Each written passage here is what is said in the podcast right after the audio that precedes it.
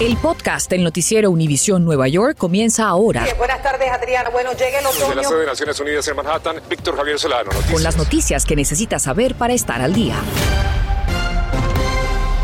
Comenzamos con el conflicto entre Rusia y Ucrania a casi 24 horas de que la ofensiva rusa comenzara a bombardear. El presidente Biden, en respuesta, anuncia sanciones económicas y restricciones de exportaciones hacia Rusia, limitando la capacidad de ese país para hacer negocios en dólares, euros, libras y yenes, así como otra serie de medidas. Aquí en nuestra área ya se realizan protestas en apoyo a Ucrania. Recordemos que con más de 150 mil ucranianos, Nueva York tiene la población más grande de esa comunidad en la nación. Adriana. Así es, Víctor, y esta invasión tiene al mundo en jaque por su posible impacto a nivel global. Y para saber por qué, entendamos primero a qué se debe el conflicto que nace a raíz de que Ucrania quiere ser parte de la OTAN. Aunque ya Rusia trabaja en una conexión directa a Europa, por ahora depende de Ucrania y sus gasoductos para transportar gas al viejo continente, y este representa el 85% de todo el gas que exporta Rusia. Ucrania, además, al compartir frontera con Rusia, sería un punto estratégico para que la OTAN o la Alianza de Atlántico Norte establezca en ese país misiles nucleares que alcancen a Rusia en pocos minutos. Pero ¿qué tiene que ver todo esto con nosotros y cómo puede ese lejano conflicto impactar nuestras vidas en el área triestatal? Para indagar sobre el tema consultamos con Michael Shifter de la organización Diálogo Interamericano y esto fue lo que nos dijo desde Washington.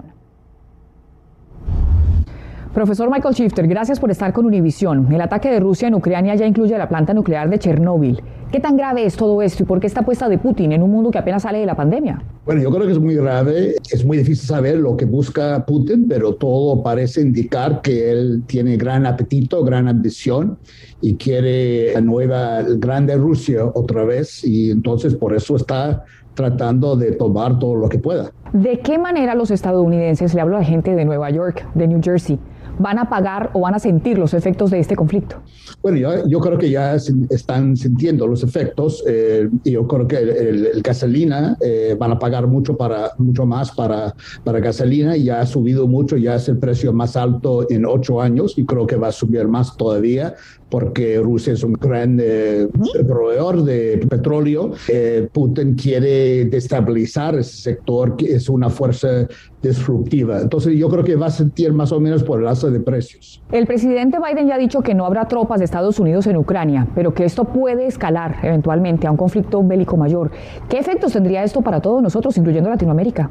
Bueno, tenía muy graves efectos. Se vio una guerra muy extendida y las guerras extendidas tienen costos enormes, económicos, políticos, de gran tensión. Sería realmente eh, un golpe muy fuerte, sobre todo económico, que ya la gente de América Latina y muchos en Estados Unidos ya están sufriendo, ya es muy difícil. Creo que va a ser eh, mucho peor si esto, esto es el, el escenario que, que produce. Para finalizar, profesor, ¿hay algo que pueda detener a Putin a corto plazo? Su conducta no racional. Entonces es muy difícil calcular el efecto de las sanciones sobre alguien que tiene ambiciones, eh, digamos, ilusiones de, ser, de restaurar la Unión Soviética otra vez. Entonces es muy difícil, pero yo creo que hay que mandar, eh, aplicar las sanciones fuertes, con dientes contra él y él siente los costos y puede afectar su comportamiento y también mandar tropas a los aliados de OTAN.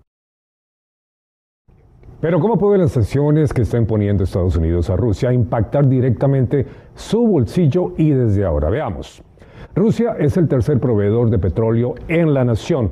Al subir el precio del petróleo no solo aumenta la gasolina, mejor los precios de la gasolina, también impacta los de la energía, el gas natural ah, igualmente, los que consecuentemente también aumentarán los precios de la calefacción.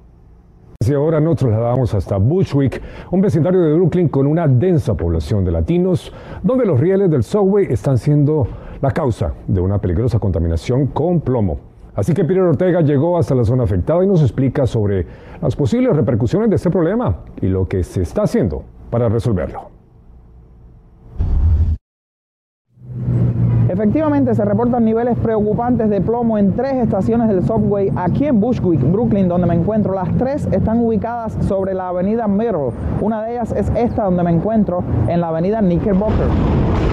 Las otras dos están ubicadas a la altura de la avenida Wyckoff y de Broadway. La línea del metro afectada es la del tren M. Según una investigación del Bushwick Daily, el nivel más alto de plomo fue recolectado en la estación de Middle y Broadway con 63 mil partes por millón, 12.6 veces el nivel de 5.000 partes por millón que generalmente requiere reducción. La situación es especialmente preocupante porque en estas áreas hay escuelas y también centros médicos, como este centro pediátrico que estamos viendo a mis espaldas. Nos comunicamos con la MTA y esto fue lo que nos dijeron. La rehabilitación actual del proyecto de la línea M está muy avanzada. El trabajo estructural en Brooklyn está completo y la capa de pintura protectora está programada para comenzar en el verano de 2022. El bienestar de nuestros clientes, empleados y comunidades a las que servimos es siempre nuestra principal prioridad. El problema no es solo el plomo sólido que puede desprenderse a través de los fragmentos de pintura, sino que esta es un área muy transitada por vehículos y eso puede hacer que el plomo se pulverice y se convierta en algo inhalable o que se pueda respirar. Es que hemos querido invitarlo a usted. Es por eso que conversamos a través de un Instagram Live con el doctor Samer Kotiech, quien es cardiólogo clínico y nuclear. Nuestra audiencia tiene que trabajar, salir a tomar el tren, caminar por debajo de estos rieles porque tienen que hacerlo. Eh, ¿Cuál es el consejo para evitar que les caigan estas partículas encima? Estar seguro que no toquemos esas superficies. Si le llegamos a tocar por alguna otra razón, lavarse la mano inmediatamente, ¿ok? Si en un sitio donde, por lo menos, donde ya están detectados que hay muchos niveles, 12 veces lo normal, yo trataría ni siquiera de aspeo. Me pongo esa máscara y no coloquen las carteras, eh, los bolsos en la superficie porque te estás arrastrando esos, esos polvos de plomo a tu casa.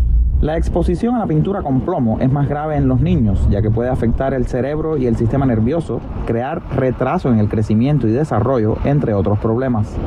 Tratamos de contactar a la oficina de la concejal del Distrito 34, Jennifer Gutiérrez, pero no obtuvimos respuesta. En Brooklyn, Peter Ortega, Noticias Univisión 41. Infórmate de los principales hechos que son noticia, aquí en el podcast del noticiero Univisión Nueva York. Y aunque la industria del arreglo de uñas ha visto mejoras, trabajadoras hoy vuelven a pedir condiciones más justas. Berenice Garner habló con personas impactadas y también con una senadora que las apoya y nos cuenta cuál es la problemática que enfrentan y cómo se podría solucionar. Así es, aunque la industria de las uñas ha mejorado notablemente en los últimos años, ganando terreno para los trabajadores, aún falta mucho que hacer. Por eso llegamos hasta aquí a preguntar qué es lo que están pidiendo como productos de cuidado, como guantes, eh, mascarillas, todas esas cosas nosotros somos que la estamos pagando. Oleitis lleva casi una década haciendo manicure en el Alto Manhattan. ¿Te están pagando tu mínimo? Sí, sí, porque nosotros eh, ganamos por, por por ciento. Precisamente porque en muchos sitios aún no les pagan lo que deben. Esto fue una orden ejecutiva en el 2019. Es que la senadora Ramos intenta junto a otras organizaciones hacer una enmienda a la ley que consiguió que les pagaran el mínimo a estos trabajadores. Senadora, entonces estos salarios no incluyen la propina, ¿correcto?